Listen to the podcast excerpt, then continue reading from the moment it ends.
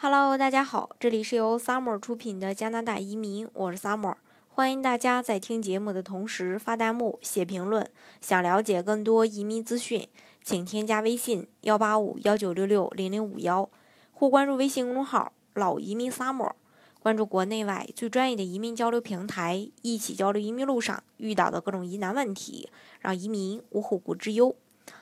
呃，那移民呢，其实已经成为很多家庭的一个选择。那不了解移民的朋友可能会觉得说，啊，我有钱，我就可以办移民。那其实真的是这样吗？当然不是。那移民的过程和移民前期的一些准备工作，其实是很浪费时间的。其实也不能说是浪费时间，应该说呃花费时间，因为这个移民它也是。一件大事对整个家庭来说，所以需要去认真的去呃了解整个过程、整个周期。那么，作为这个要移民加拿大的你，都需要准备什么？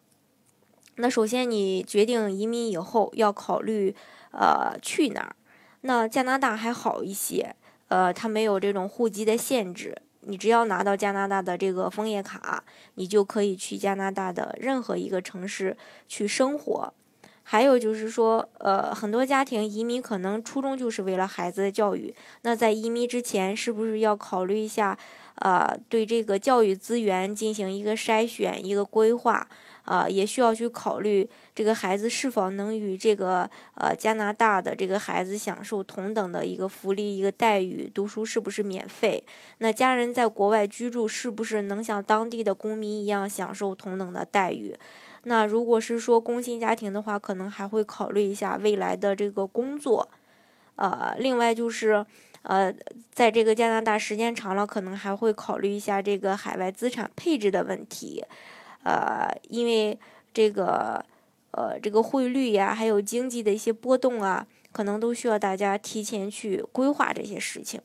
那另一个就是这个移民的费用了。呃，了解移民的费用之前，首先就要考虑一下这个，呃，移民的类型，因为每个移民的项目它的这个费用是不一样的。那加拿大比较常见的有这种投资类移民，还有商业类移民，还有技术类移民。技术类有这种纯的这种呃独立技术移民，还有像雇主担保这种这个移民。那办理移民的这个呃办理移民的时候，需要一定的这个数额的这种花费。那移民过程当中，费用费用的准备不仅仅是资金的准备，像投资移民还可能会包括资金来源的准备。那部分的这个项目对资金嗯的这种合法来源有很高的要求，比如说魁北克的投资移民，你挣的每一分钱你都必须要解释清楚是怎么赚来的，并不是大家所认为的有钱就等于这种呃好办，呃什么项目都可以办的这种，千万不要这么想。也并不是说有钱就等于符合资金的这种呃合法来源的这种要求，嗯，还有就是前呃这个在办理过程当中，申请人资料的准备，那常见的这种资料准备，像投资类移民，呃，比如说你的商业经营管理背景，呃，还有你比如说你的这个专业方面的职称。呃，还有相关的证书，当然这是这个技术类移民需要的，还有相关的行业，呃，还有这种职位的工作经历和证明，还有你的语言成绩，还有在相关企业的一个工作时间，另外在其中是不是高管，需要用什么方式去证明？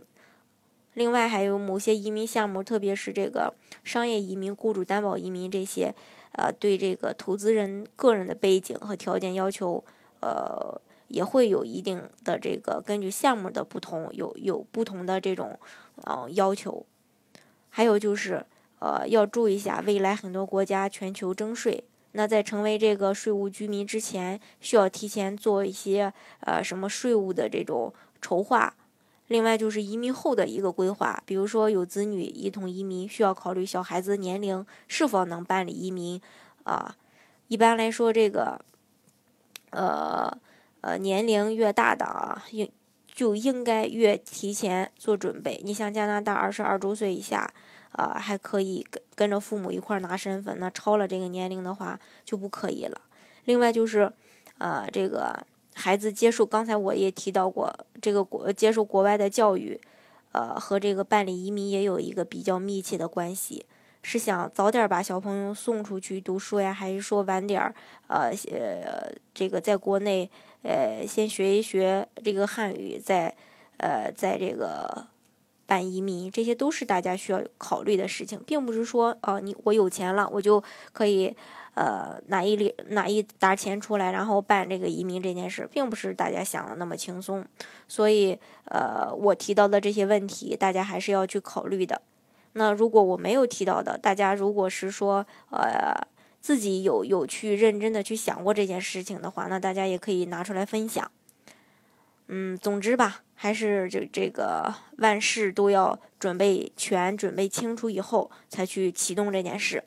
好，那今天的节目呢，就给大家分享到这里。如果大家想具体的了解加拿大的移民政策的话呢，欢迎大家添加我的微信幺八五幺九六六零零五幺。或关注微信公众号“老移民 summer”，关注国内外最专业的移民交流平台，一起交流移民路上遇到的各种疑难问题，让移民无后顾之忧。